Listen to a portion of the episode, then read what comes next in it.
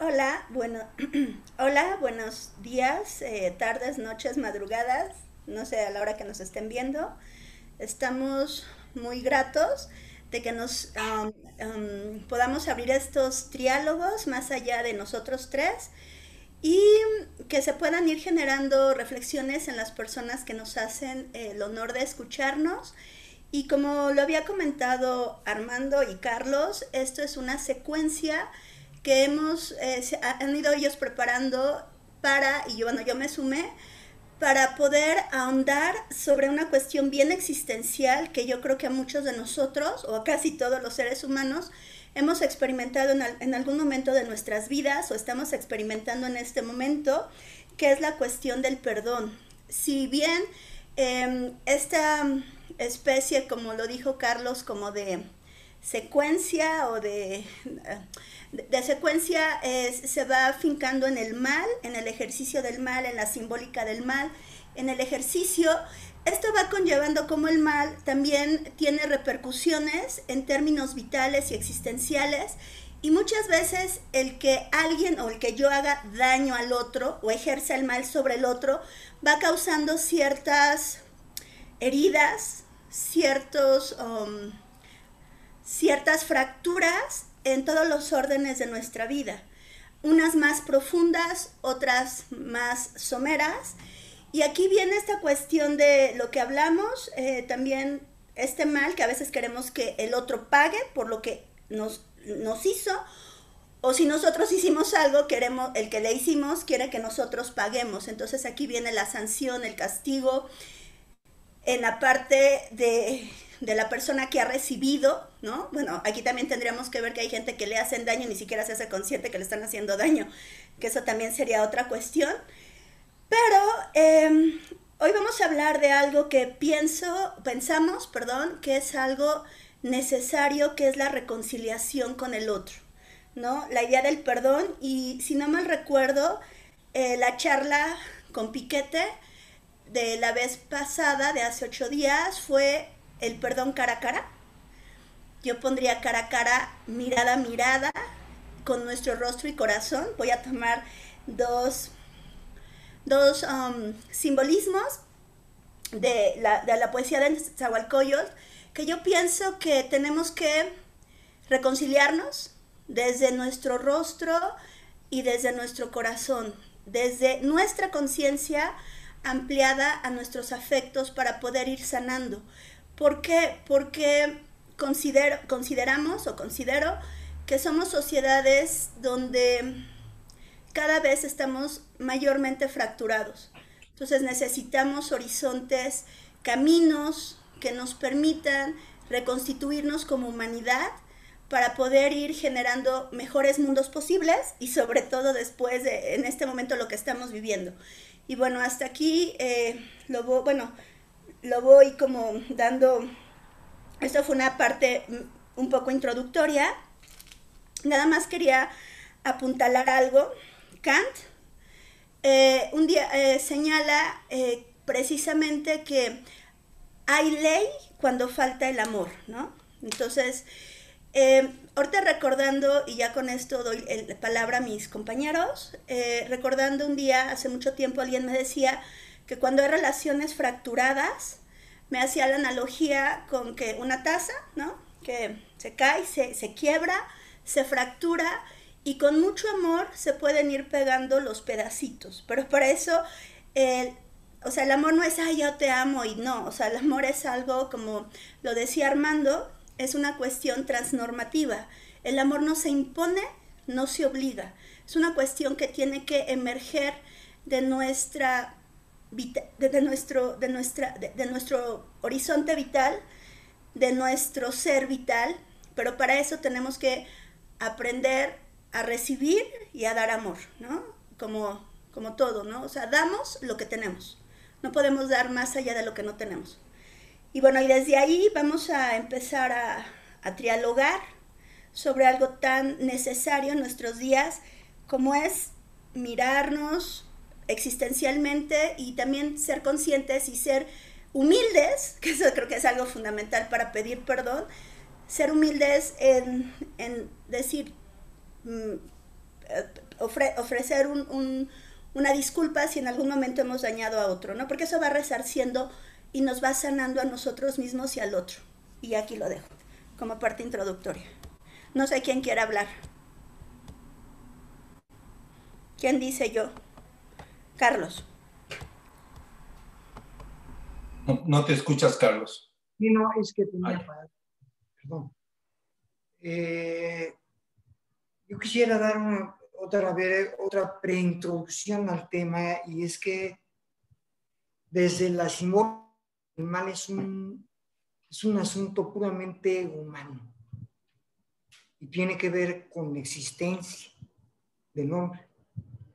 Eh, siempre hay, o sea, hemos, hemos hecho como humanidad uso utilizado a la religión y a un dios o varios, según sea el caso, muchas veces para justificar el mal o la culpa o el daño. O sea, pues si Dios fue el que me creó, Él es el que tiene la culpa de lo que sucede.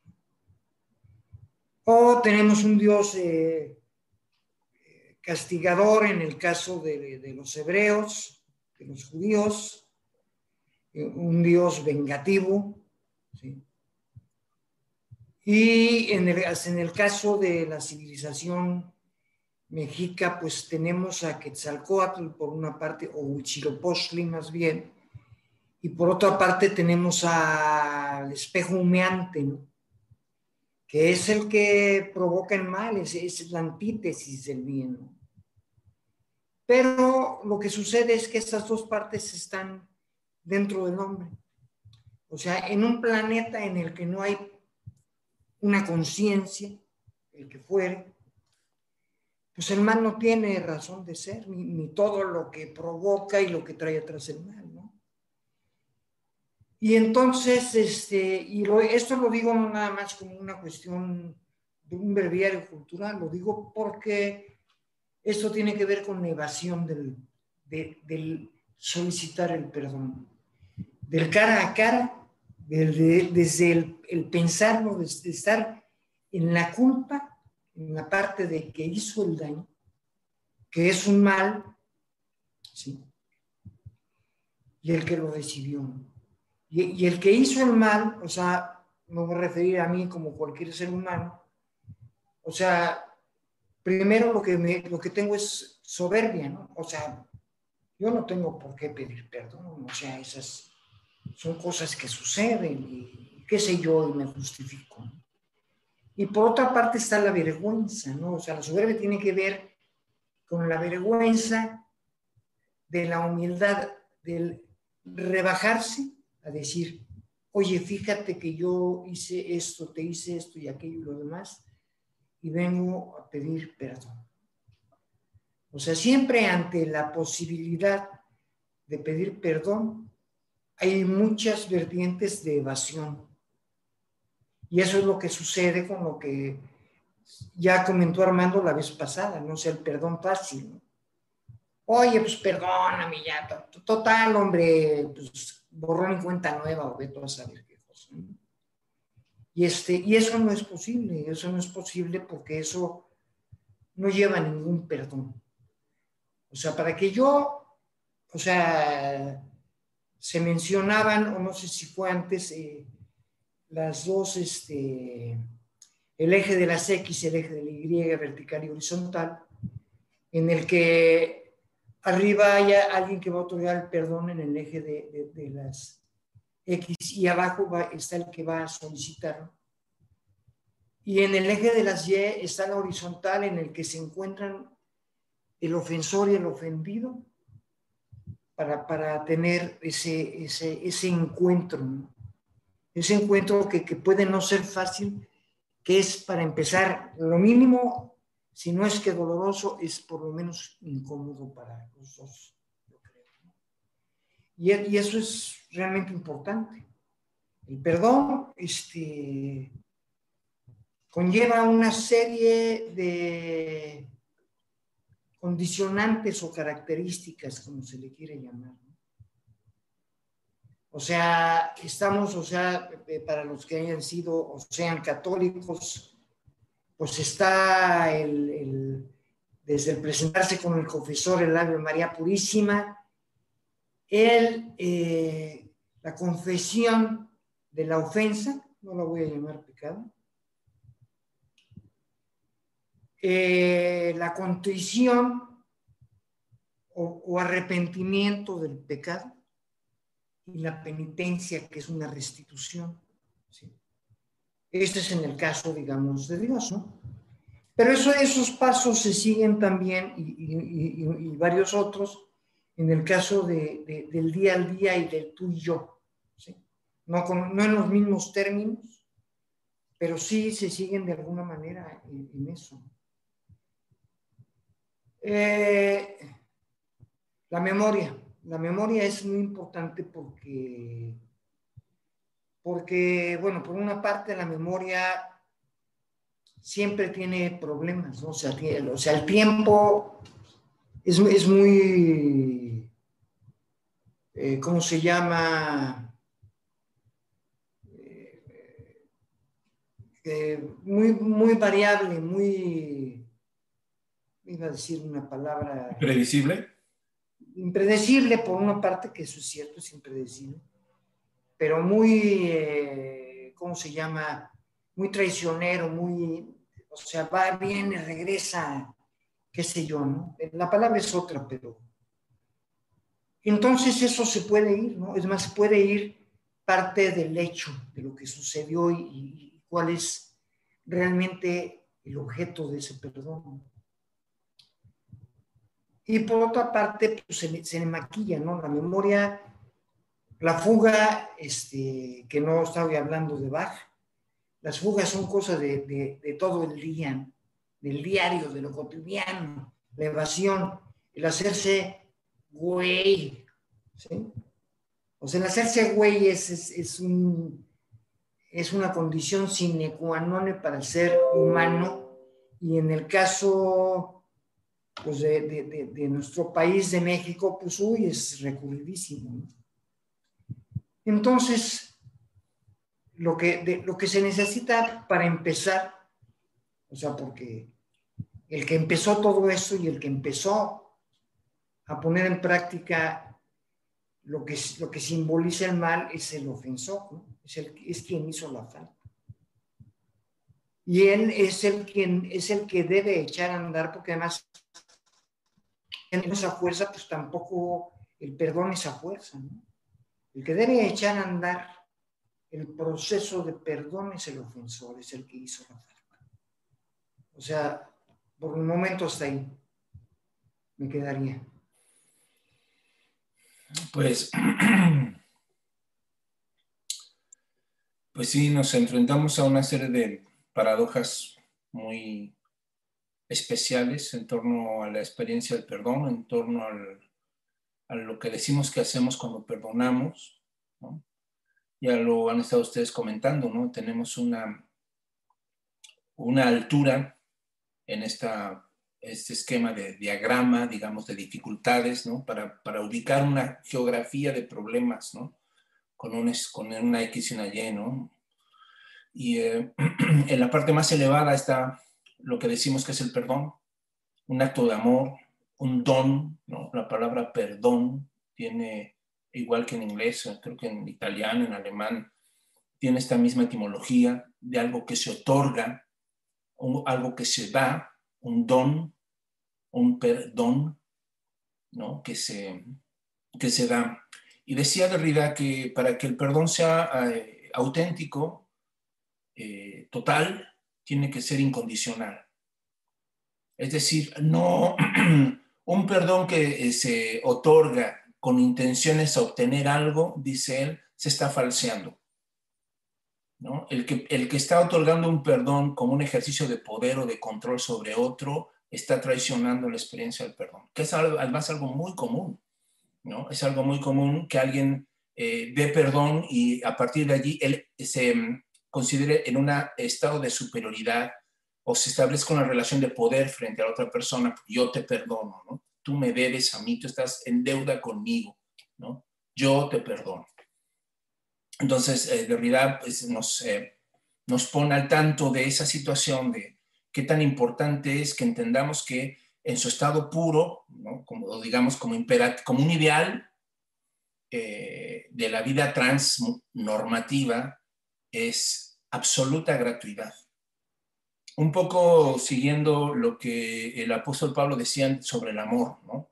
todo lo espera, todo lo perdona, todo lo cree, todo lo aguanta, todo, todo, todo, todo, lo que sea, la letanía que se pone en las bodas, ¿no? Y este, no,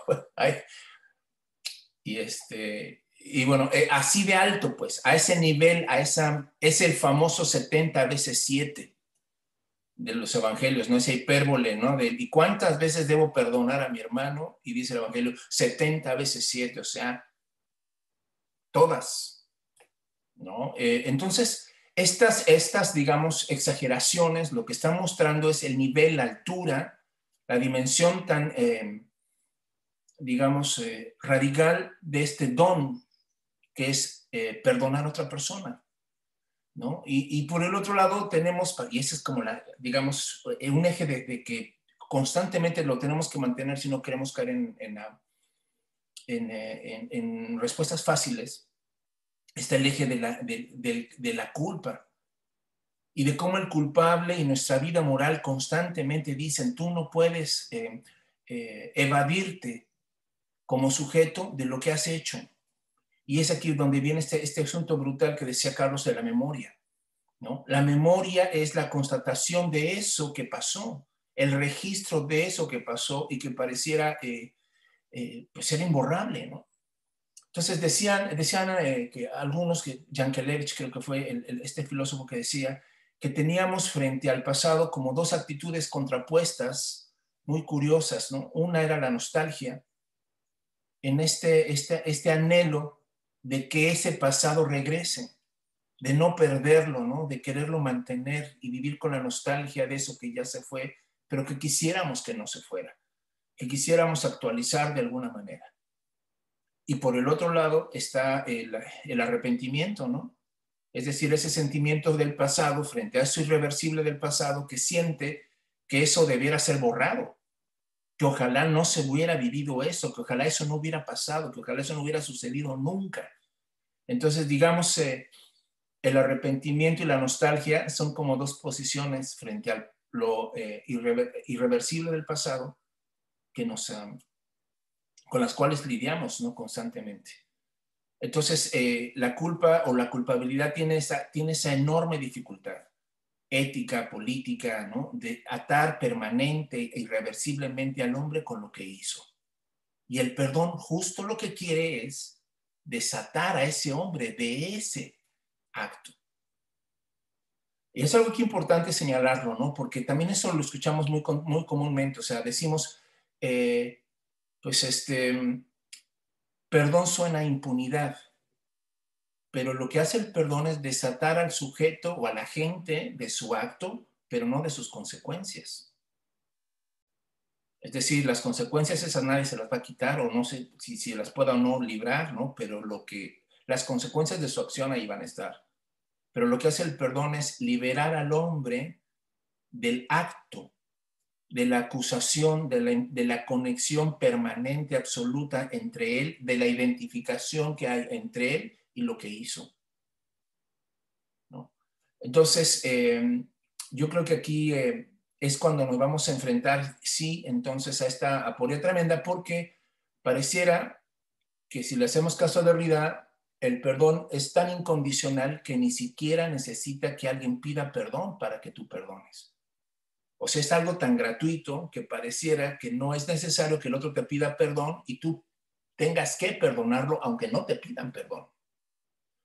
Pero por el otro lado está el asunto de, eh, y esto es algo muy, muy delicado porque yo veo que la mayoría de las personas que promueven el autoperdón eh, o que la víctima se autoperdone o se autolibere, eh, no dejan de lado una experiencia muy cañona y es el hecho de que aún las personas culpables de haber hecho tal o cual cosa siguen teniendo la posibilidad de eh, cambiar su vida y de volver a empezar. Entonces la mayoría dice, no, pues es, tú deja a ese cuate, ya suéltalo, perdónalo, porque es como caso perdido, ese cabrón no va a cambiar, ese güey, ¿no? O esa persona, lo que sea, ¿no? Y yo veo aquí este, que se abre un asunto muy interesante porque un, un primer choque, porque pareciera que aunque el perdón es incondicional, darle la oportunidad al otro de que se arrepienta y él pida perdón es éticamente superior. No sé si me estoy explicando. Es decir, me parece mucho más importante antes que una persona dé un perdón incondicional que el otro, que el culpable tenga la oportunidad de pedir perdón. Es decir, que tenga la chance de elaborar su culpa, pues, que tenga la chance de reflexionar sobre lo que hizo y ser confrontado sobre lo que hizo. Y esa es una oportunidad que muchos desaprovechamos. muchos no, nos, no, no, no queremos aceptar el paquete de elaborar nuestra culpa. No, ese es parte del problema de lo que decía Carlos. La mayoría sí nos estamos votando de la culpa muy fácilmente. No la queremos elaborar, ¿no? Por eso pedimos perdones genéricos, ¿no? Perdóname por todo lo que te hice. No, pero pues dicen ahí, pues ahí no hay perdón, cabrón. Ahí no hay perdón, porque el perdón tiene que ser exactamente sobre algo en concreto, un mal cometido. ¿no? Y las disculpas genéricas pues son justamente eso. No sé cómo, cómo ven ustedes o Miriam. Sí, este considero que lo que han planteado es bastante complejo y tiene que irse como em, analizando de diferentes capas y voy a empezar con lo, bueno, desde lo que yo voy entendiendo, porque son tantas, es como tantas um, ideas que que es, es, es, muy, muy complejo. Voy a empezar con lo que Carlos planteaba, esta cuestión como más metafísica, que no lo dijo en esos términos, pero yo lo leo desde esa parte y cuando también Armando estaba hablando y conecté ambos de sus pensamientos, eh, me acordé eh, en el momento que Jesucristo muere en la cruz, eh, voltea y dice, Padre, perdónale, perdónalos porque no saben lo que hacen, ¿no? Entonces, uno de los, como ya lo he dicho varias veces, uno de estos, um, la religión judeocristiana es como un fundamento eh, inherente a la construcción del pensamiento occidental. Entonces, se va partiendo de que la religión judeocristiana parte de, bueno, más cristiana, porque no judía, porque ellos no creen en el, en el Mesías, entonces, eh, esta cuestión de Mesías que tiene que ver como la esperanza, su fundamento se centra en la culpa. Y en el acto de matar al otro como chivo expiatorio, que Carlos lo ha dicho en otras ocasiones, es el chivo expiatorio el que tiene que cargar con el mal que para eso vino a ofrendar su mundo, ¿no? perdón, su vida. Entonces ya se nos perdonaron los pecados que este es uno de los planteamientos precisamente de San Agustín, que él habla sobre la falta, y entonces la falta se constituye como un, como un um, elemento necesario e indispensable en el pensamiento cristiano. Y eso está bien cañón, porque entonces conlleva a que entonces somos pecadores, ¿no? Y entonces como somos pecadores, yo tengo y, voy cargando la culpa, ¿no? Y entonces al final me arrepiento, entonces me arrepiento y entonces puedo liberarme al cielo, ¿no? Creo que en algún momento yo les, eh, les señalé que yo sí crecí en una familia brutalmente católica, entonces me mandaba mismo. Y se me hacía bastante injusto pensar de que yo puedo hacer daño todo el momento y el último día de mi vida, hago un acto de contrición que nunca me cupo eso en la cabeza y entonces me puedo ir al cielo.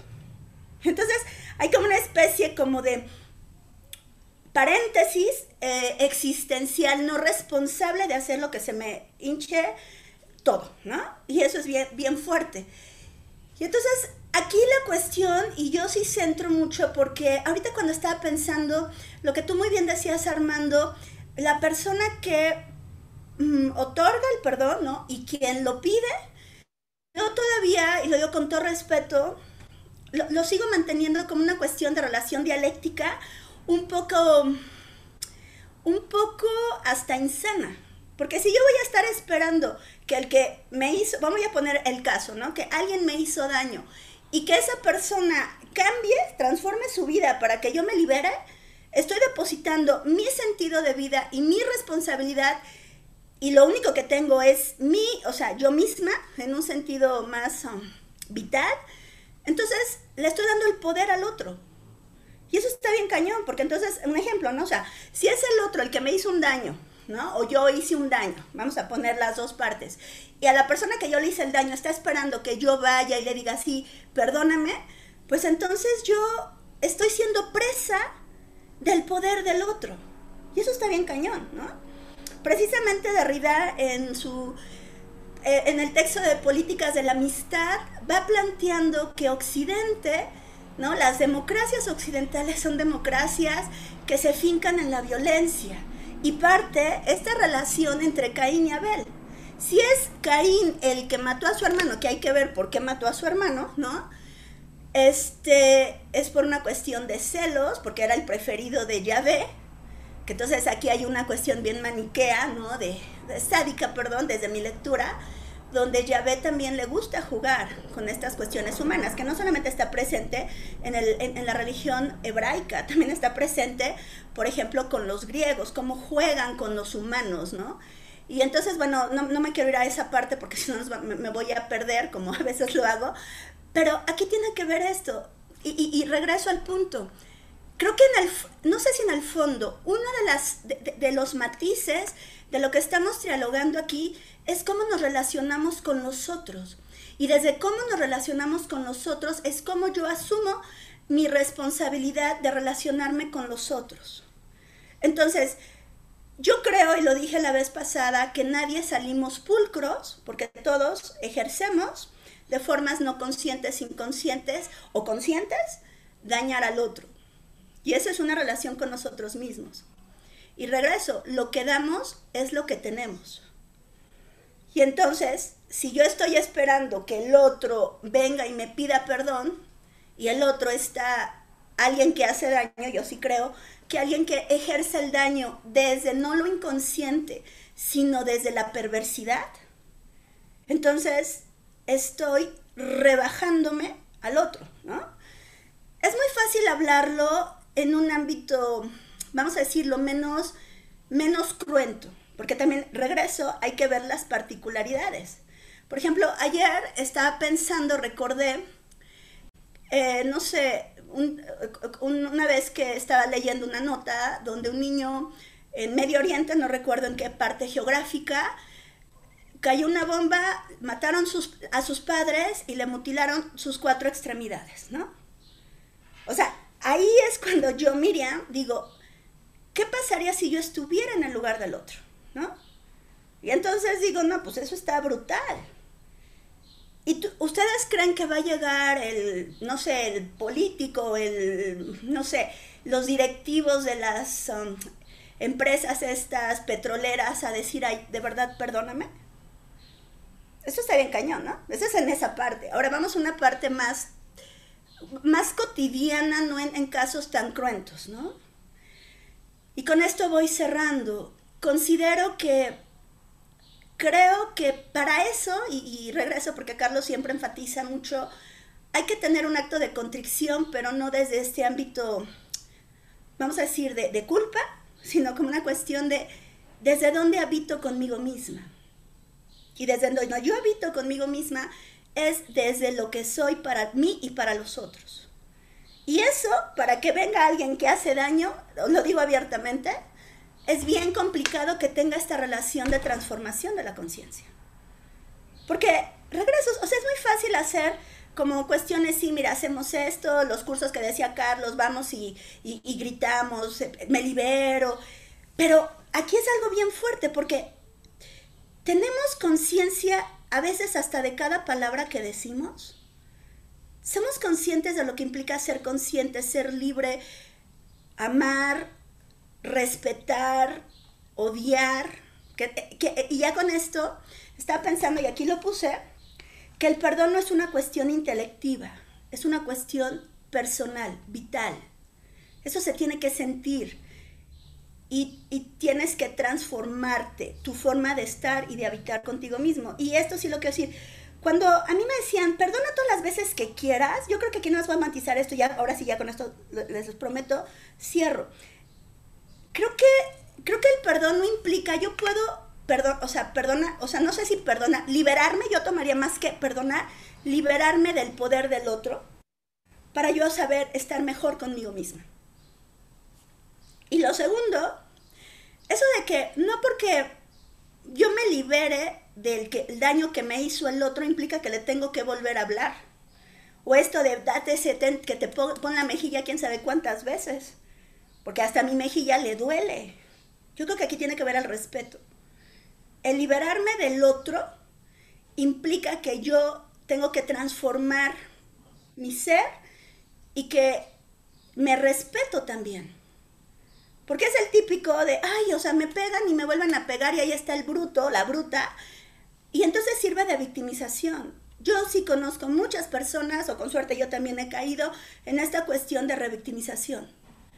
Y entonces depositas tu identidad de vida a partir de que te están golpeando. Y entonces está bien cañón, ¿no?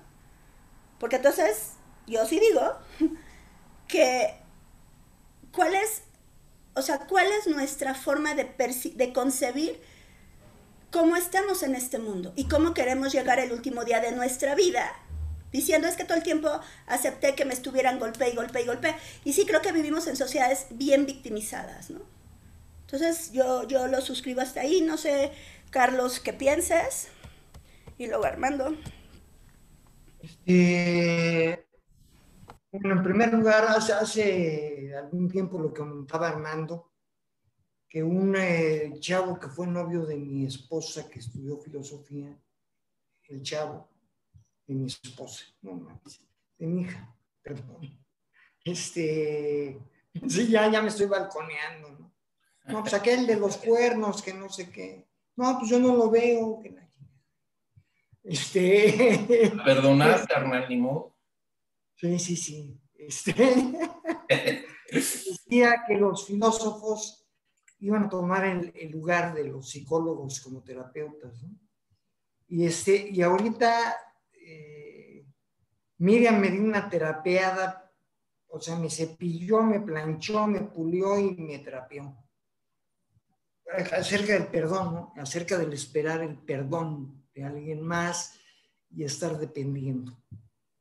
Este, por otra parte, bueno, ya yendo al tema, dejando las voces personales, este, hay, hay este, yo como ser humano, yo lo digo una vez más, yo tuve una, fui eh, adicto a una religión, ya no lo soy más y ahora abrazo la doctrina existencialista, que no es una doctrina, pero... Entonces yo lo que pienso es que, o lo que creo es que yo soy responsable de mí. Sí. Y, por esto que estaba diciendo Miriam, o sea, yo soy responsable de mí y con ello, pues de mi vida, que es lo que, único que tengo al fin y al cabo. Y entonces en mi vida y en mi existencia hay cosas que como ser humano me caracterizan. Y no es el ser, el ser rico o pobre o, ser famoso ni estupideces así, que, sino el ser, o sea, y el estar en estas situaciones de las que estamos hablando, porque esa es la vida, al fin y al cabo. ¿sí? Entre situaciones límite hasta la muerte, el dolor, y lo demás porque esa es la vida humana, hasta la de la falta, eh, eh, el arrepentimiento, el, solicitar o dar el perdón. Eso es lo que me hace humano, todo lo demás es accesorio. Claro, yo tengo un cuerpo, yo necesito darle de comer, necesito vestirlo en caso de que haga frío o, qué sé yo. Pero eh, sin hacer a un lado el cuerpo, porque el cuerpo soy yo. O sea, no solo ver el aspecto ético, moral o psicológico del caso, este, yo tengo que tener una conciencia. Yo siempre hablo de la conciencia porque yo he luchado varios años por eso. Pero esa conciencia no, no está sola, no, no funciona por sí misma. La conciencia es un gran paso. El que yo me dé cuenta, lo que decía ahorita Miriam, soy consciente de lo que digo, porque eso es ser responsable de mis actos, de lo que hago, por mínimo que sea, soy consciente y acto seguido, ¿qué hago con esa conciencia? O sea, esa conciencia a lo que me lleva es a repetir ciertas conductas o a modificarlas. Y este es el caso de la falta y del perdón. Si yo tengo conciencia de la falta, yo voy a hacer un camino modificatorio interior que me va a llevar a una cuestión exterior que me va a modificar tanto a mí como al que lo solicito. Otorgue el perdón o no. Eso es independiente. Claro, las modificaciones son diferentes si se otorga o no el perdón, pero hay modificaciones. Y eso es lo que es mi vida. O sea, a mí me encanta el conocimiento, pero ni siquiera el conocimiento me caracteriza como hombre, porque hay muchos animales que tienen conocimiento y muchas otras cosas que tienen. Ayer me, me dio por ver una, un, eh, documental eh, que se llama Mi maestro el pulpo, ¿no? Te das cuenta de la inteligencia de, de, otros, de otras criaturas, a mí no me gusta llamar los animales, aunque existen clasificados, de otras criaturas a las que de la misma manera que el europeo negó al otro, nosotros todos negamos a los animales y a las plantas. Entonces, yo como, yo no soy el único eh, ser o, animal en este mundo que, me, que se caracteriza por tener conocimiento. Pero sí puedo ser eso, tampoco lo sé. Uno de los únicos que se pueda caracterizar por esa conciencia y esa modificación de la conciencia y ese saber cuál es el camino de mi existencia y cuál puede ser el fin. Para mí, yo, yo, estoy tratando y he tratado de adaptar que el sentido de la vida es la vida misma. No, no ha sido fácil, para mí no ha sido fácil, porque como buen occidental y, y judío romano, con algo de cristiano, porque a Cristo le hicieron los romanos, al fin y al cabo, entre Pablo y los romanos. Es más, Cristo es un, es un adjetivo eh, griego, es un adjetivo occidental. No Jesús, pero Cristo es una, ni el Mesías, pero Cristo sí. Y eh, cuando yo dejo la metafísica a un lado, o sea, cuando yo dejo de responsabilizar a entidades que no conozco y que no he visto, pero que me han dicho que por ahí andan chingando la maraca, o que tienen como en 1984 una bola de monitores y me están observando, y si me meto al baño a hacer este, cosas picarescas, pues me están viendo, que ¡ah, ver, pecado! Y cosas por el estilo. Yo soy responsable. O sea, no es fácil ser responsable de sí mismo. Y el ser responsable de, mí mismo me lleva a lo demás. O sea, en un grupo una vez di una plática acerca de la responsabilidad eh, en un tema que llevaba más eh, ética interna que otra cosa. Entonces una señora, una mujer me dijo, no, pero pues yo llevo, yo soy responsable porque yo llevo la comida a mi casa. No, no, espérenme, espérenme. Es una, es una responsabilidad social y esa responsabilidad viene mucho después de la responsabilidad de sí mismo. Y esa responsabilidad me lleva tanto a ser consciente y aceptante. Una cosa es la conciencia, otra cosa es la aceptación de la falta, del mal, que porque el mal está en mí, aunque yo lo desconozca, esas son cosas, porque el mal es el otro, ¿no? O sea, como los gringos, ¿no? We are the good guys, the others are the bad guys, ¿no?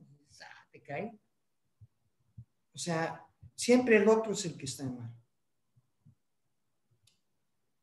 Entonces, aceptar. Eso es un trabajo interno muy delicado, no fácil, pero es muy necesario. O sea, tan, tan necesario y tan importante que si yo no llego a ese tipo de trabajo, yo pasé mi chingada vida en balde. Nada más. Nada más. O sea, ¿por qué no, no supe de qué se trataba la vida? Me fui con la finta del comprar y el vender y, la, y la, ¿cómo se llama? Y, el cuerpo, y estoy bien mamado, y estoy bien guapo, y eh, toda la, la, la, cuestión de la... Eh, y, me pongo nalgas y no sé qué y no sé cuánto y eso es lo que vale. Para que alguien que ni conozco ni sé, y no estoy hablando del vecino ni de la vecina, sino de unos hijos de su fregada madre que me están viendo, se hagan ricos. O sea, y además no voy a quedar bien con ellos ni con nosotros, ni con mis vecinos.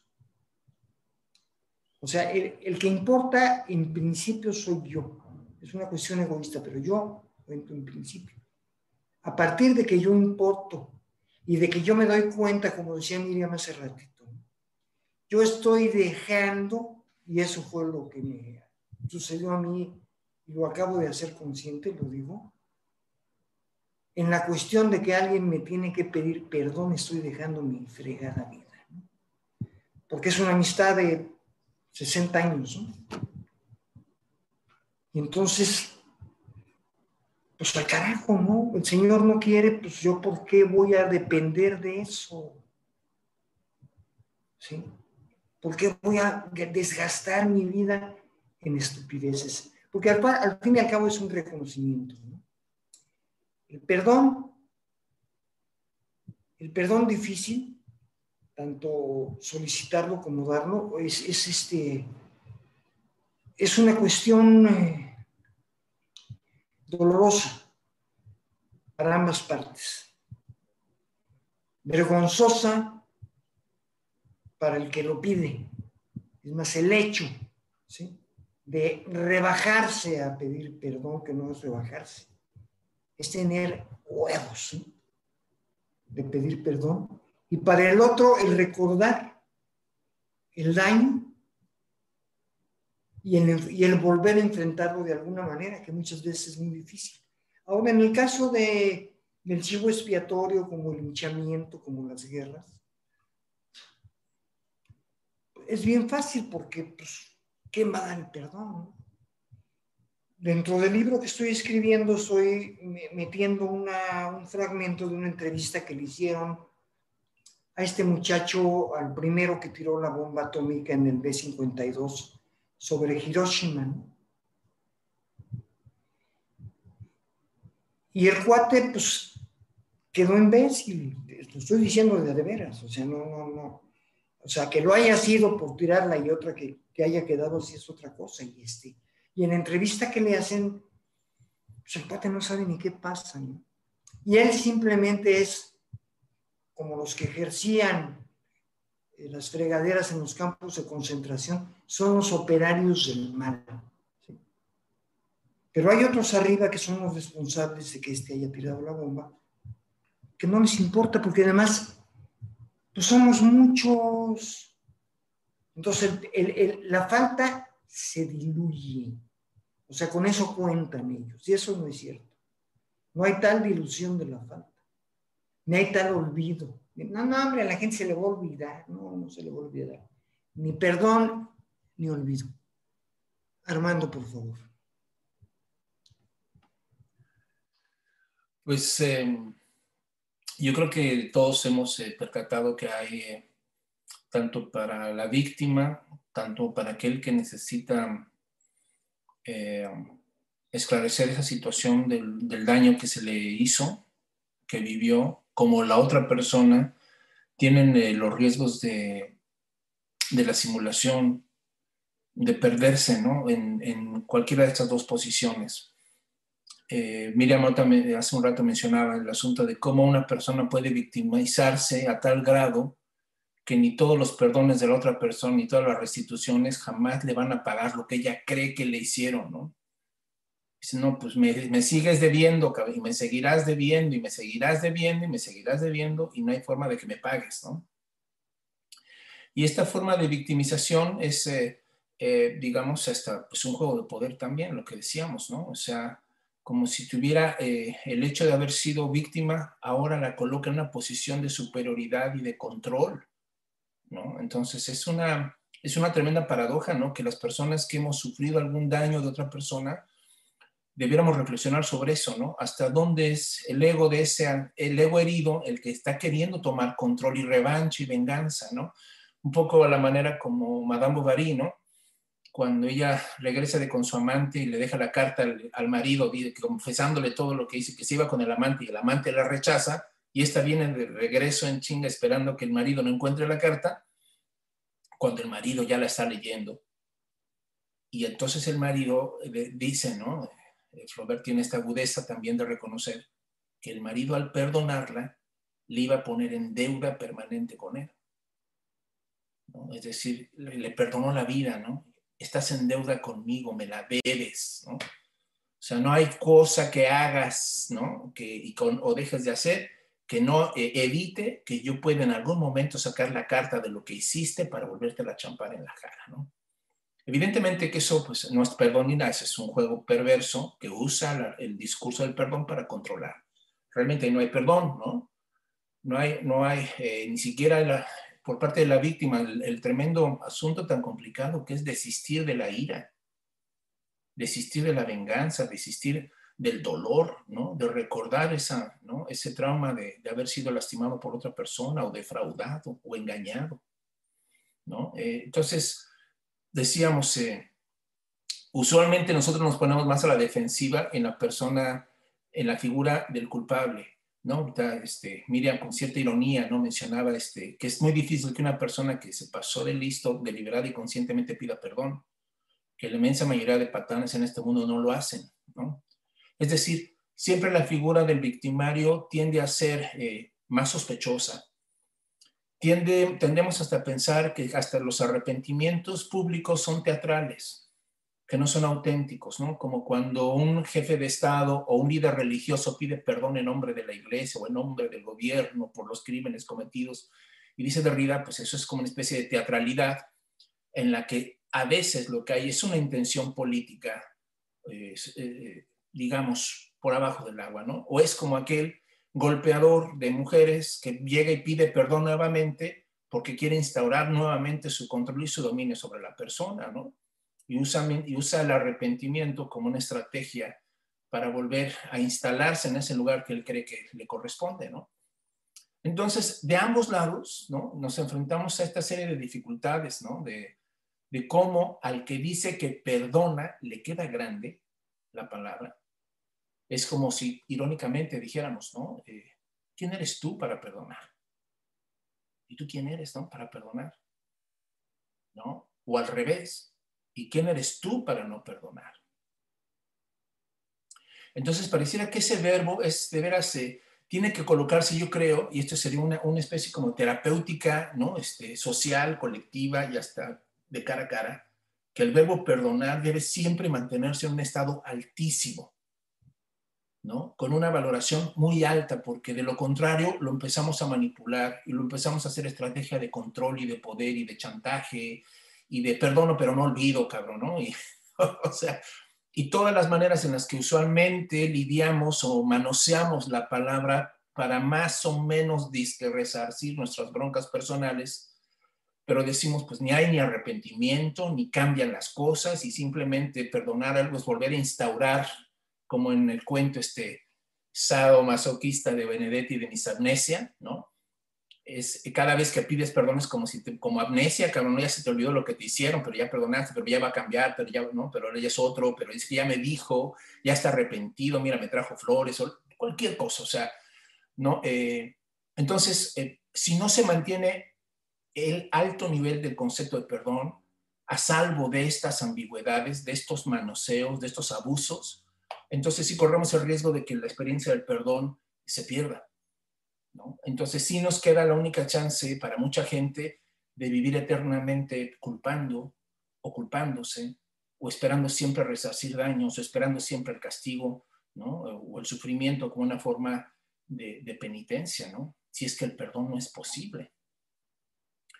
Pero el asunto está cuando ya en el cara a cara nos estamos enfrentando justamente a ese asunto de la elaboración de cada uno de estos dos. O sea, digamos, la, esta vertical eh, que pareciera que ah, vuelve, eh, digamos, eh, infinitamente distantes la culpabilidad del perdón, se va a juntar, se acercan en una horizontal de reciprocidades es allí donde, donde hay un punto donde lo alto y lo bajo se conectan para entrar en contacto en, en, digamos, en, la manera de resolver un conflicto, una, una herida. Eh, ustedes han puesto, ¿no? Y pues todos tenemos memoria de, heridas tremendas, de daños bestiales, ¿no? Y, y, y siempre allí la, la, cuestión del perdón, pues nos, a todos nos, nos sorprende, nos, nos sorprende cuando la vemos, también sorprende cuando alguien dice, pues simplemente esto no, no te perdono. Sí, ya me pediste perdón, sí veo que eres sincero, pero no te perdono. ¿No? Y también ahí te quedas helado porque dices, pues tiene todo el derecho a decir no, aunque en eso vayan, vayan en juego muchas cosas, ¿no? Para él y para la otra persona. Entonces, lo, lo, curioso de este asunto, y, pero yo no quisiera que esto se resolviera como mera terapia, que esa es también la otra tentación que yo creo que cuando se habla como muy terapéuticamente del asunto del perdón, se está perdiendo de lado las complejidades filosóficas que implica esto. Por ejemplo, eh, que el perdón tiene que forzosamente darse en el ámbito de la acción, en el ámbito de la pluralidad de las personas. Es decir, en mi soledad, aislado yo, no tendría que perdonar ni a quién. Que el perdón siempre es de cara a otro. De suerte que el problema de decir yo me perdono a mí mismo, yo resuelvo este conflicto para mí conmigo, es una especie de suplantar o trasladar el tema filosófico del cara a cara con el otro a terapia. Yo creo que si una persona que ha sufrido y que no está esperando que le pidan perdón, pues necesariamente tendrá que elaborarlo, tendrá que trascenderlo de alguna forma, tendrá que lidiar con el sufrimiento, con la herida, pero eso no es perdonar, eso es terapia. Ese es un trabajo personal y valioso, importante, no digo que no. Pero si digo que eso hace que este, el, perdón se vuelva irrelevante o intrascendente o inexistente, es que no estoy entendiendo las cosas, ¿no? Por eso precisamente el perdón es tan cabrón, porque no, es muy difícil eh, separarlo de lo intersubjetivo. El ámbito del perdón es la intersubjetividad no es el mero yo conmigo mismo.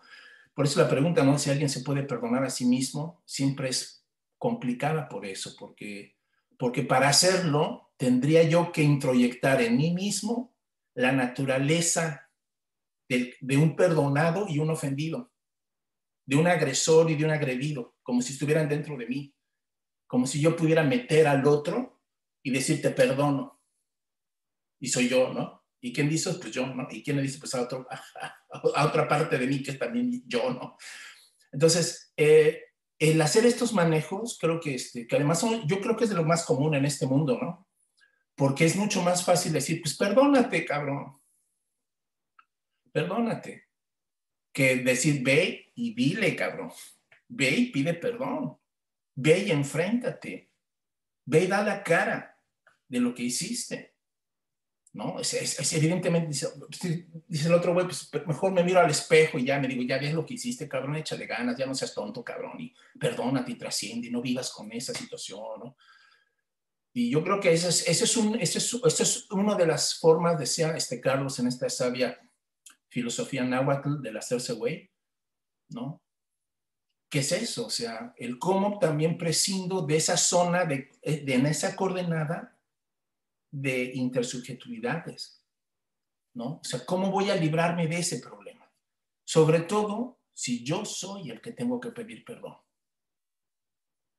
Porque pues es muy fácil que yo me coloque siempre como víctima y estar, y pues decían ustedes, ¿no? Pues está muy mal estar dependiendo de alguien para que me perdone, para que este, me esté esperando a que me pida perdón Pero el problema no es ese, el problema es cuando tú estás del otro lado y tú eres el que tienes que pedir perdón.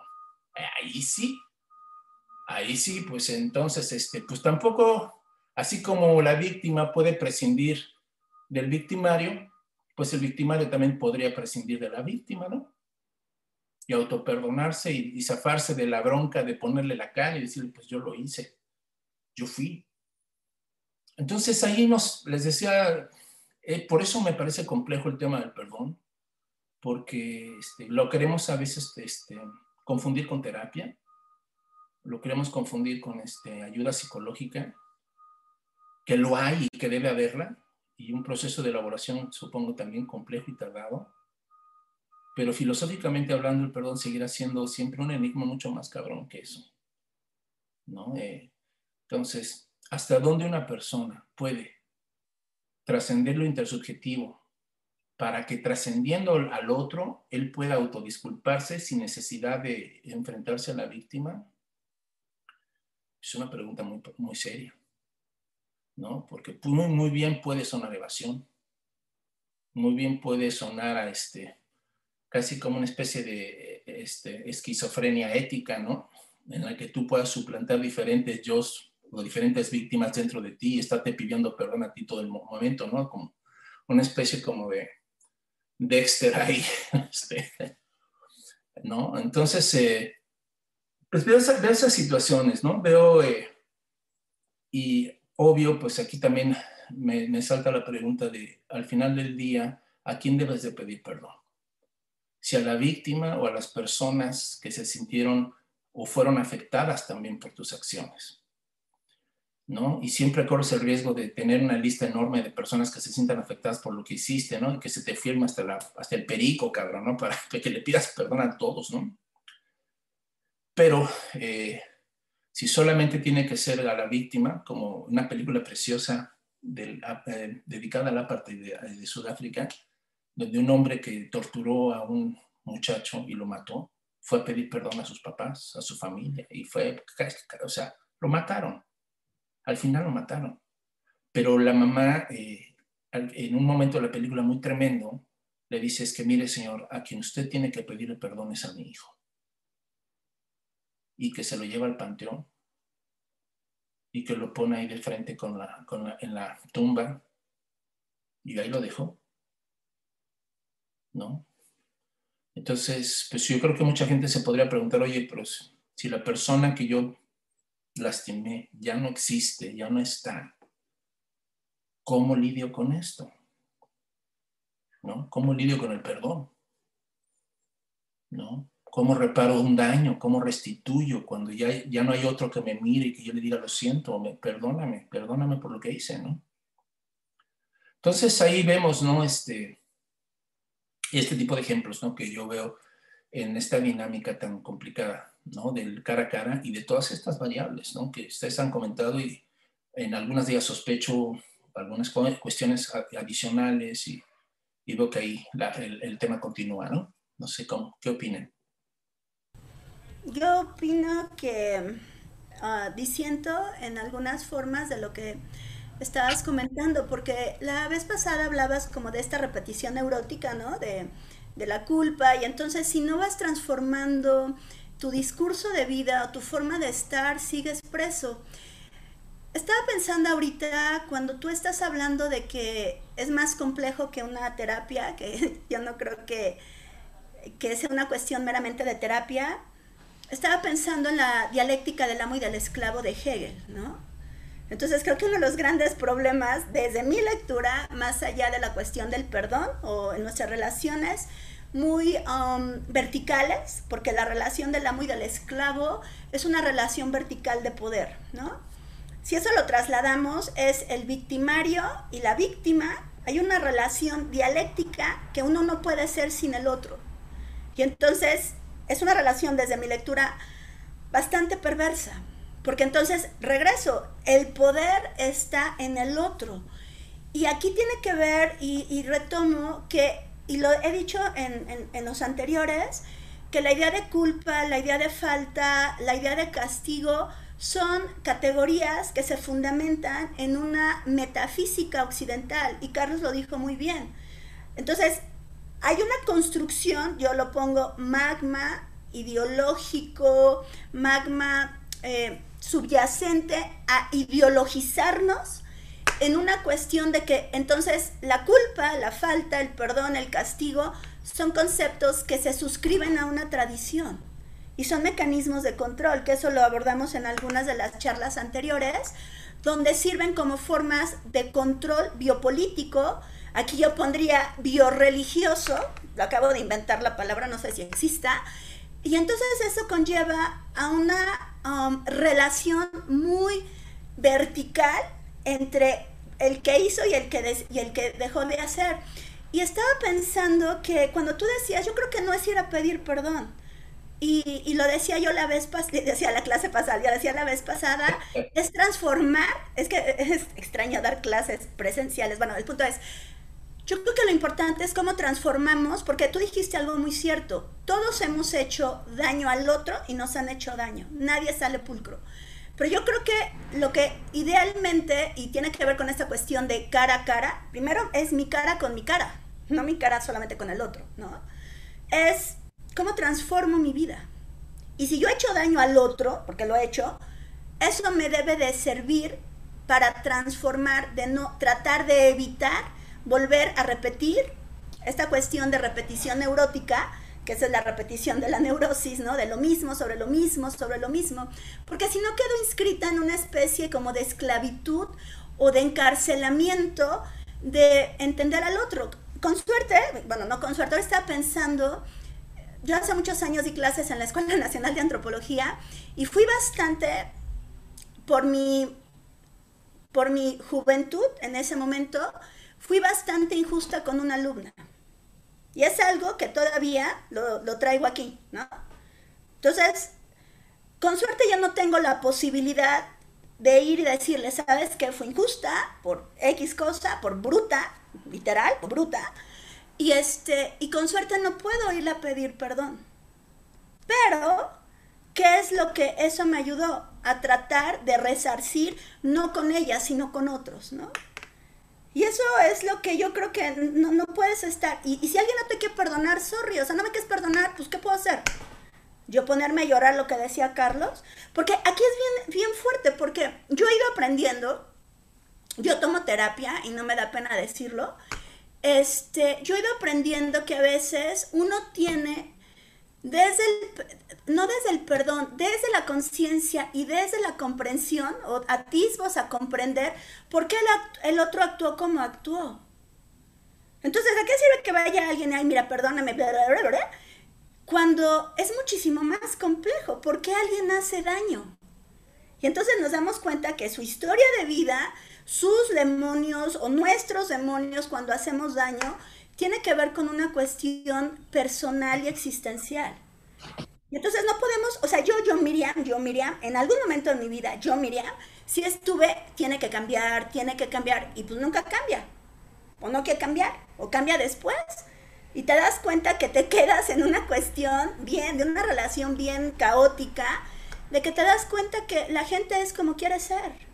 Tú no puedes obligar a nadie ser como quieres que sea el otro, ¿no? Que eso suena mucho a terapia, pero te das cuenta al final en lo cotidiano, no en discursos a veces filosóficos, te das cuenta que cada quien decide desde nuestra conciencia o desde nuestra no conciencia ser como somos. Y aquí estaba pensando algo y aquí, lo, porque voy, o sea, voy pensando y voy anotando todo lo que ustedes dicen que me ayuda bastante, donde estaba pensando aquí cuando, cuando a veces, cuando tú dices del perdón, creo que es más complejo, porque lo que yo he ido entendiendo en parte de mi vida, que a veces uno actúa de determinada forma ni siquiera por sí mismo, sino porque hay una cuestión como de historia familiar, de historia cultural, ideológica, etc. Entonces, en la medida que uno va transformando, ¿no? Vas transformando también simbólicamente o psicosimbólicamente tu árbol genealógico. Y eso está bien cañón, ¿no? Porque a veces, por ejemplo, uno se percata de que yo, Miriam, yo soy de determinada forma porque con suerte hay una tradición psiconeurótica en mi familia que, que, actúa de esa forma. Entonces, en la medida que yo voy transformando, ¿no? voy transformando y voy rompiendo con el otro y con eso lo conecto con la memoria, que es a donde quería llegar. Yo ahorita en estos momentos, no en estos momentos, sino en estos espacios de mi vida, me he ido percatando que la memoria y la conciencia son dos cuestiones que yo he ido um, tratando de teorizar vivencialmente, donde creo que estaba pensando ayer que la memoria puede ser transformativa. Y tiene que ver con lo que muy bien dices, Armando. A veces en el perdón está la memoria y a veces si yo estoy pensando es que me hizo, me dijo, bla, bla, bla, y sigo, no salgo de esta cuestión transformativa.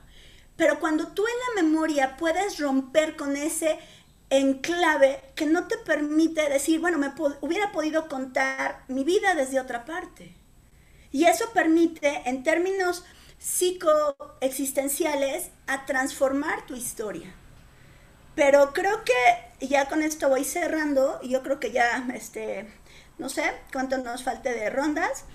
Eh, yo creo que aquí y, me encantó lo que dijo Carlos, porque yo coincido completamente, es lo más valioso para mí es cómo yo estoy conmigo misma y cómo estoy con los otros.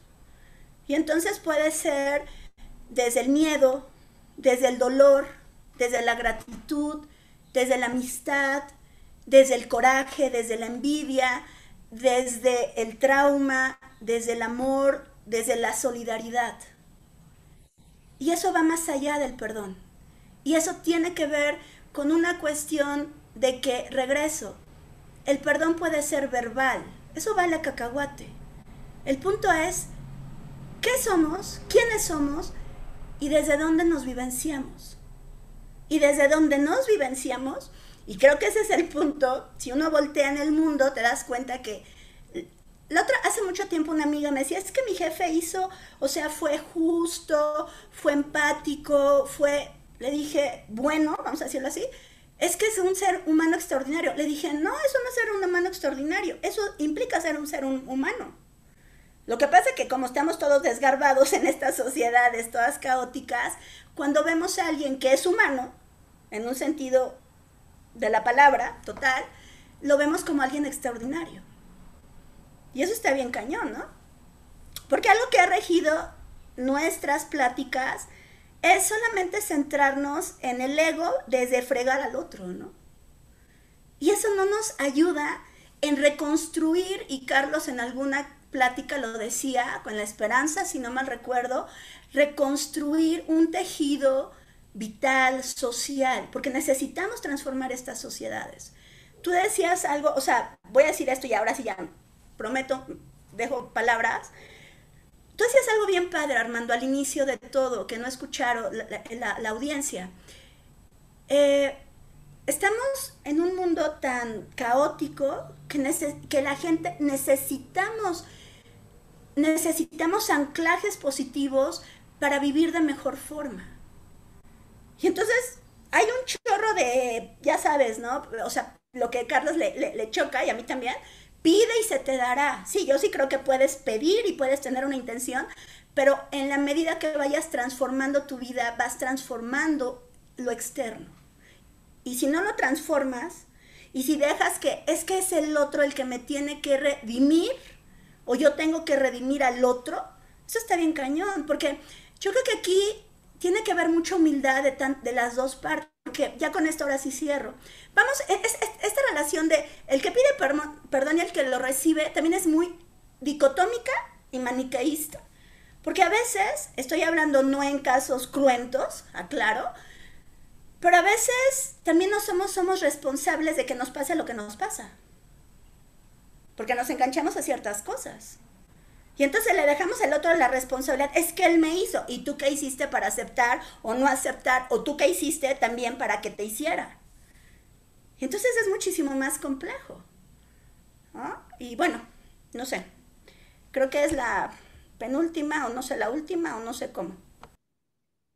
Sí, posiblemente la última, pero bueno, esto, esto tiene que... Eh, ahorita hablabas de, de la bioreligión o bioreligiosidad más bien, yo, yo lo, vería de esa forma como poder. Pero, o sea, lo que sucede, o sea, y ahorita estabas hablando de otra forma de, de las constelaciones familiares, que de hecho se ve en psicología no como constelaciones familiares, sino como consecuencias generacionales por ciertas situaciones, ¿no? que pueden ser tanto psicológicas como, como de herencia de ADN. ¿no? Pero eh, hay una cuestión que no, o sea, ¿por qué en un momento dado todos o la mayoría somos proclives a la repetición de conductas. Luego, hay muchas circunstancias.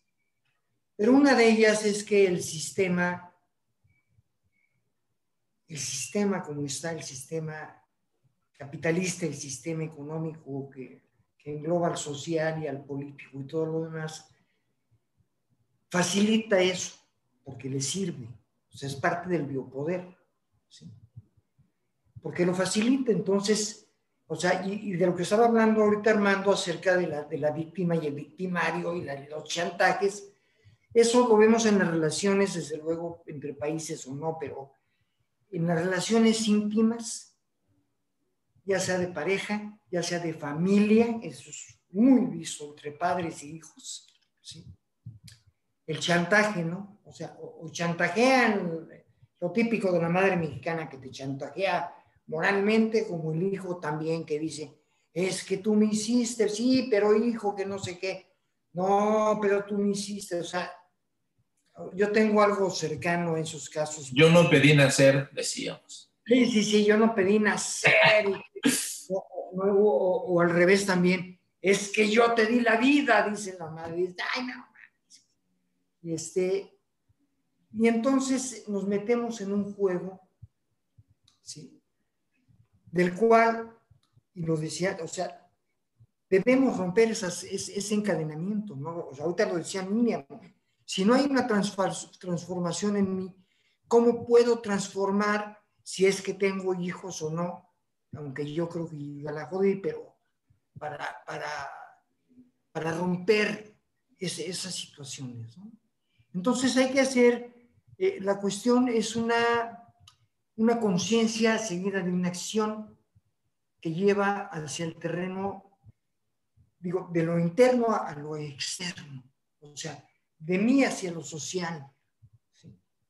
Y, aquí va a ser al revés, aquí de lo social a lo político y a lo económico. Porque yo no tengo una capacidad de influencia ni económica ni política como individuo. Yo necesito de la sociedad para hacerme escuchar. Y, ese, y esa cuestión de, de, la víctima y el perdón se pervierte, es muy fácil pervertirla porque además es parte de las ganancias secundarias que menciona la psicología. O sea, si seguimos, este, a lo mejor no tenemos otro, nexo, pero si seguimos chingándonos forever, pues ahí está la relación. Y ahí está, por ejemplo, entre las parejas, el hacer el amor después de, una pelea con reconciliación. Entonces, ¡guay! Pues es que cogimos como rey y reina, ¿no? Pues sí, Es el juez de paz.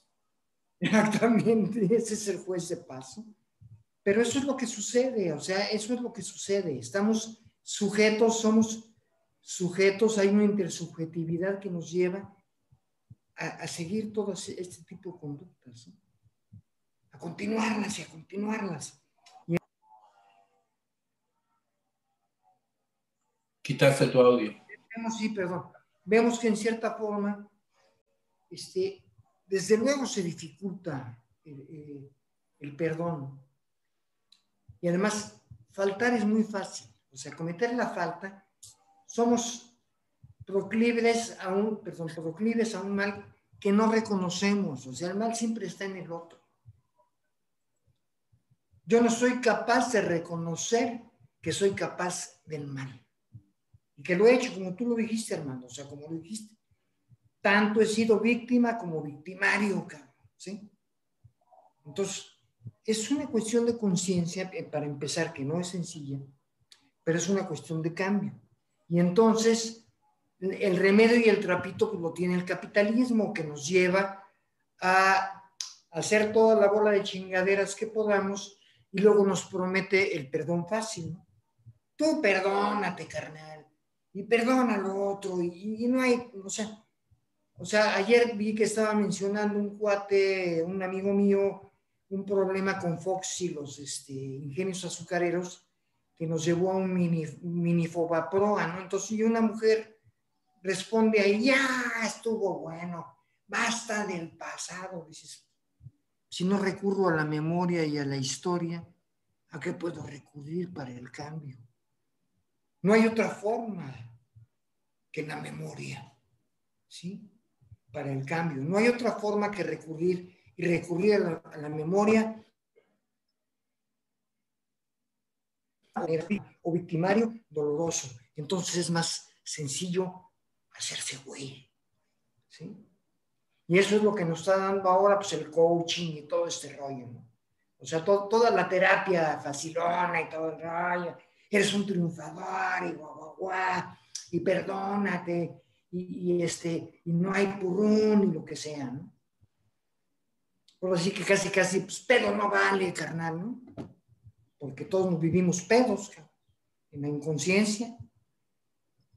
O sea, el chiste es no tener conciencia. Eso lo he vivido en grupos que se dedican, según esto, a la conciencia.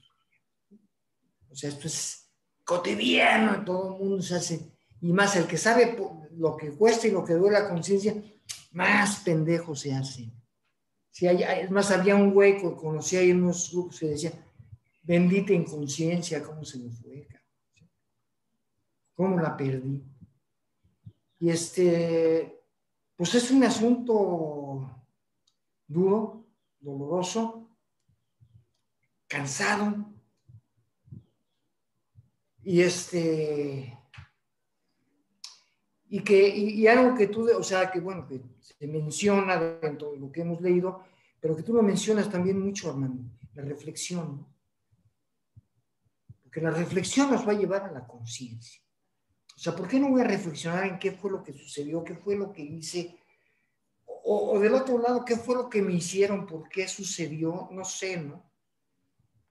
Porque así como hay argumentos en la reflexión para, para pedir el perdón, también hay argumentos del lado del ofendido para otorgar el perdón, de alguna manera. Se hace una reflexión. Y, bueno, eso, eso yo, con eso ya, ahora sí que ya para bajarme, con eso termino. Sí, bueno, pues eh, yo creo que parece toda esta um, coordenada de temas y de problemas que hemos estado planteando en dos sesiones, que nos ha llevado sesiones y podría llevarnos muchas más, o sea, sí, está muy cabrón, ¿no? Porque son, sí, mínimo, ¿no? Porque, digamos, eh, está lleno de campos minados, de, trampas, de, eh, falsos problemas o de problemas verdaderamente difíciles, muy radicales, ¿no? Que, hay que tener mucha sutileza para poder distinguir una cosa de otra cosa. O sea, es, verdaderamente un trabajo de, mucha reflexión, que lamentablemente es algo que no, no, se nos está fomentando mucho. O sea, la mayoría buscamos la receta fácil, ¿no? Eh, y, además vivimos ya en una sociedad en la que se está fomentando demasiado eso, hasta en las relaciones humanas. O sea, ya no solamente en, cuestiones mercantiles, sino todo se está resolviendo de la misma manera, todo se quiere eh, pretender eh, obviar de la misma forma. Entonces la reflexión cada vez está siendo, este, cada vez está siendo por lo mismo más necesaria, ¿no? Eh, em, evidentemente, o sea, aquí yo puedo sacar algunas conclusiones, ¿no? De todo esto que hemos comentado muy breves, o sea, uno, pensar que el olvido va a ser el, antídoto contra el sufrimiento, contra la culpa, contra... Es, no hay tal. No, no hay tal. Lamentablemente, eh, eh, pensar que el tiempo va a erosionar todas las cosas, ¿no? los daños y las faltas y las heridas y las va a borrar. Y el secreto también es una estrategia que no funciona. ¿no? El guardarme las cosas, el reservarlas hasta el final tampoco es un asunto que resuelva más bien las posterga, las agranda, las amplifica, ¿no? Este ego en soledad y lucubrando para sí mismo puede crear monstruos tremendos, ¿no? De, especulaciones y de fantasías este, tremendas, ¿no? Entonces, por el otro lado tenemos eh, eh, lo que aquí también creo que se ha notado mucho, o sea, hay cosas que si hubiera una reflexión de ambos, tanto del que cree que cometió una falta como el que cree que, que le hicieron un daño, y se reflexionaran, podríamos descubrir que muchos de esos temas cotidianos este, se podrían despejar sin necesidad de pedir perdón, sino con un proceso de comprensión muy cabrón. Decir, espérate, espérate, ¿de veras crees que aquí hubo una falta así deliberada, consciente hacia ti? ¿O esto realmente es un asunto, decía Miriam, no es un asunto que, que de alguna forma uno provoca inconscientemente, que estás repitiendo patrones, que hay muchas cosas que tienes que entender para entender por qué te pasó esto, por qué te pusiste en estas condiciones, ¿no? Hay otras cosas que no, a estas cosas que sí son verdaderamente atentados terribles, brutales, este, perversos, ¿no? De un hombre o de una persona sobre otro, ¿no? Pero si no hay una elaboración de reflexión y de trabajo consciente de depuración de qué es qué, ¿a qué me estoy enfrentando con esto? ¿no? A lo mejor no es un asunto de pedir perdón, es un asunto de comprensión, de comprensión. Dice, oye, pues ¿cómo no lo iba a hacer? O sea, ¿cómo no me iba a pasar esto? Si, si vengo cargando desde mi familia o sea, cosas tremendas, ¿no? Que se han repetido, repetido, repetido, ¿no?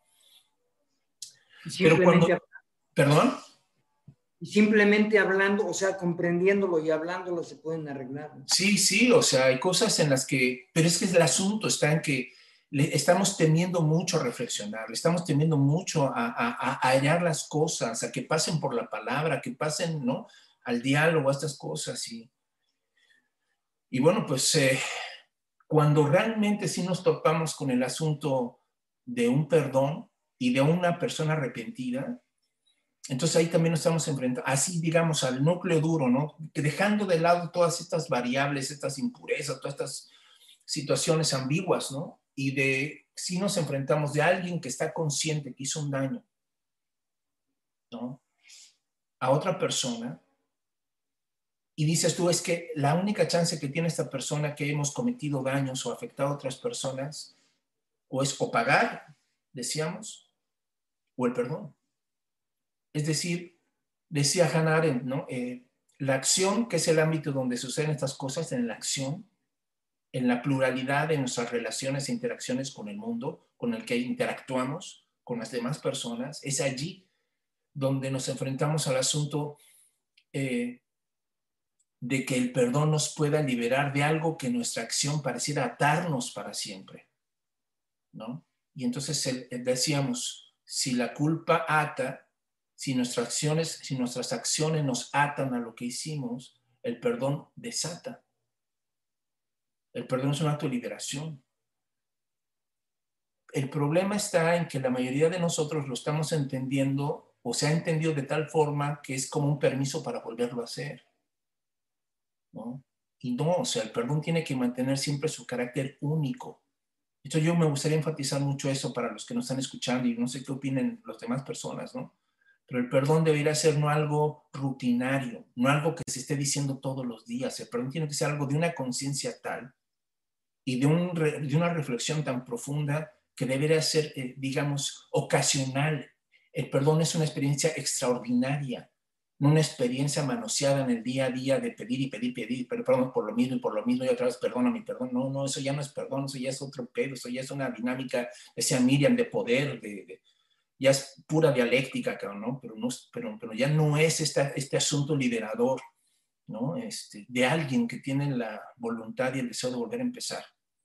Yo me imagino todas las personas que han pasado por la cárcel, todas las personas que han sufrido un chingo por cosas de estas, o que se siguen masoqueando o que se siguen golpeando con muchas cosas y, y, decirlo nosotros, este, esta frase tan hermosa y tan enigmática y profunda, ¿no? Que decían que la palabra del perdón lo que hace es eh, que reconozcamos que valemos más que nuestros actos, que hay un valor superior al hecho de que hayas cometido una falta tremenda o terrible a otra persona, y es que vales. Y resarcir ese valor debiera ser una de las funciones más importantes de la ética, y de nuestra vida social, resarcir el valor de las personas, ¿no? Devolverles otra vez esa sensación de dignidad y de amor propio, ¿no? Que, que, fuimos perdiendo al paso del tiempo, ¿no? Y que este sistema se ha encargado de evaluarnos, a cosificarnos, a, a meternos en esta pinche dinámica perversa, ¿no? Pero si el perdón existe, entonces existe en la medida en que puede ser posible, de alguna manera, resarcir el valor de una persona, ¿no? Que de alguna forma se puede volver a empezar, ¿no? Eh, a, mí me, a mí me impresiona mucho cuando veo ¿no? estas noticias de personas que se matan por culpa, que la culpa los, los, destruye a tal grado que no, no tienen chance de volver a vivir, que sienten que no merecen nada, que después de lo que cometieron no son indignos de todo y que están condenados a, ¿no? Y si la viven así, y pareciera que todo les empieza a funcionar de esa manera, ¿no? Entonces, bueno, si aquí hablamos del perdón, también tiene que ver un poco, no solamente en el sentido de qué tanto bien a alguien que nos hizo, que nos hizo daño, dar el perdón, qué tanto te libera, que se pongo que sí, soltar ¿no? el odio, ¿no? prescindir del odio hacia una persona, prescindir de, de estarlo persiguiendo, estarle mentando la madre todos los días, claro que te va a liberar, claro que te, tu energía la vas a canalizar de otra forma, claro que van a pasar muchas cosas, ¿no? Con la persona que pide, que, que da un perdón. Pero quiero enfatizar aquí más el asunto de que a ese otro, que los, los que la hemos regado alguna vez, los que alguna vez, los que tenemos un pendiente con otra persona, que sí es posible, que sí es posible, aún en el caso de que la persona rechace nuestro perdón, como decíamos, ¿no? que corremos ese riesgo, ¿no? Eso es algo que también tenemos aquí que reconocer. El hecho de que tú sientas arrepentimiento por algo que hiciste no quiere decir que la otra persona haya elaborado al mismo tiempo que tú el proceso para que cuando se encuentren, ¿no? Sea un asunto, ¿no? Eh, pero a veces, eh, es decir, cuando uno va a pedir perdón, pues uno se puede enfrentar a cualquier cosa, ¿no? a mí me sorprendió y con esto les concluye así, que han estado hablando algunas experiencias. Yo me no voy a decir su nombre, pero en la universidad yo fui muy, muy abusivo, muy, muy ofensivo con una compañera de la universidad, ¿no? Mucho. Y yo la dejé, yo dejé pasar esa situación. Hasta que al paso de los años me, empezaba a rebotar y a rebotar y a rebotar el recuerdo, lo que decíamos, de lo que hicimos, como así como con la alumna este, ¿no? De, Miriam, ¿no? y te viene el recuerdo y el recuerdo, ¿no? Y este, hasta que alguien me, me motiva y me dice, pues, ¿por qué no hablas con ella? ¿Por qué no hablas con ella? ¿no? Y entonces, este, pues nos citamos, nos vamos a tomar un café después de varios años de no vernos, ¿eh? Y este, pues ella ni siquiera se imaginaba, o sea, cuál era la razón de mi visita, ¿no? De, de ese cafecito, ¿no? y además ni siquiera sabes si, lo, están viendo con la misma gravedad, si se van a acordar o no se van a acordar, a lo mejor tú eres el que estás acá sufriendo bien cabrón ya, ¿no? Este, o no, el caso está en que cuando yo le digo, oye, pues mira, la verdad es que quiero pedirte perdón por esto que te hice, por esta forma en que te traté, por las cosas que te decía, por esto. Y entonces ella me dice algo muy caro, o sea, no me dijo te perdono, pero lo que me dijo fue, ¿no? que yo le estaba dando la que yo le estaba dando la muestra de que era posible que alguien pudiera tener, cambiar su parecer respecto a algunas cosas, ¿no? Casi casi me dice, pues si tú, si tú te atreviste, ¿no? A pedir perdón, este, vuelvo a creer en la humanidad, cabrón, ¿no? Porque, porque, es algo que, digamos, la gente, como decía, este, miren, la gente a veces no se cree, no se espera, no se imagina que esa persona algún día te quiera pedir perdón. Pues uno la tiene, ¿no? Encasillada en el ojete. Pues mira lo que hizo, es un cabrón, es un mendigo, ¿no? Y ahí las, ahí las tenemos marcadas, ¿no? Porque es la única razón para seguirlo odiando es seguir pensando que sigue siendo eso, ¿no? O que él es eso que te hizo. Puede ser que esta persona sea mucho más que eso, pero uno lo encasilla por el dolor en eso que nos hizo. Y cuando alguien llega y te pide perdón, en este caso, ¿no? ¿no? Pues de repente la vida te sorprende y dice, ah, cabrón, pues lo que yo pensaba que, que no podía hacer, a veces es posible que sucedan, ¿no? Algunos, algunos cambios. Entonces, pues ojalá esto, esta, esta, esto que comentamos aquí les haya hecho reflexionar y seguir pensando sobre todas estas dimensiones del perdón difícil, ¿no? Miriam, ya para cerrar. Sí, ya, ya para concluir, nada más quisiera compartirles algo que yo escribí en, en mi único libro que tengo de autoría. Este, y tiene que ver con todo esto. Esta es la introducción. Se, eh, dice, el conocimiento es una invitación, no se obliga, perdón, no se impone ni obliga, al igual que el amor. ¿Acaso la filosofía no es amor a la sabiduría? Amar a la vida es la búsqueda de su conocimiento. ¿Cómo aprender a amar la vida? La filosofía como amor a la sabiduría es el amor al conocimiento y por ende a la vida, por lo que el conocimiento idealmente se convierte en una invitación de transformación de la conciencia del sujeto para amar la vida. Simbólicamente es una transformación alquímica de la conciencia. Se expone un ideal, si se meditara más sobre el origen, la finitud, la vida y la muerte, tal vez la conciencia se desplegara a otros niveles de sí misma, siendo expansiva, y transitar por esta vida se convertiría en un camino ascensional de la existencia. Bien decía Octavio Paz, se muere como se ha vivido. Yo diría, se vive y se muere como se ha vivido. ¿Por qué no buscar una muerte plena? Por último, pregunto, en un mundo cada vez más deshumanizado, ¿qué hace falta? Muchos dirán justicia social, repartición de la riqueza, modelos económicos sustentables, etc. Lo anterior es necesario y urgente, pero para que esto se dé hace falta una transformación de la conciencia, una conciencia expansiva y cósmica que nos invite a adentrarnos en pensar y experimentar lo afortunados que somos por existir por instantes en esta temporalidad cósmica en la vastedad del polvo estelar. Entonces, digo, lo tenía aquí, no, no, lo tenía aquí porque estoy haciendo otras cosas. Y, ¿No venía preparada? No, la verdad ya lo tenía desde, no, pero creo que se, se conjunta con esto. Y bueno, creo que este tipo de, de, charlas con piquete en el café nos ayuda como a abrir puntos de fuga tan necesarios y tan vitales en, nuestro, en, en estos momentos. Les agradecemos a todos, este, yo hoy dirigí, y bueno, les agradecemos todos y esperamos que les haya gustado y sobre todo nos haya a todos ayudado a interiorizar ciertas cosas, ¿no? Y, y, vernos al espejo y, y, darnos cuenta, a veces no les voy a decir esto porque creo que es importante, a veces echarnos un clavado interno nos muestra a veces lo que no queremos ver, ¿no? Pero eso es lo que nos ayuda a transformarnos y a poder estar de mejor forma. Bueno, que estén muy bien. Hasta luego. Gracias a los dos, a Carlos y a, y Armando que me invitan. Saludos. Adiós. Bye. Todos. Saludos. Bye. bye. bye.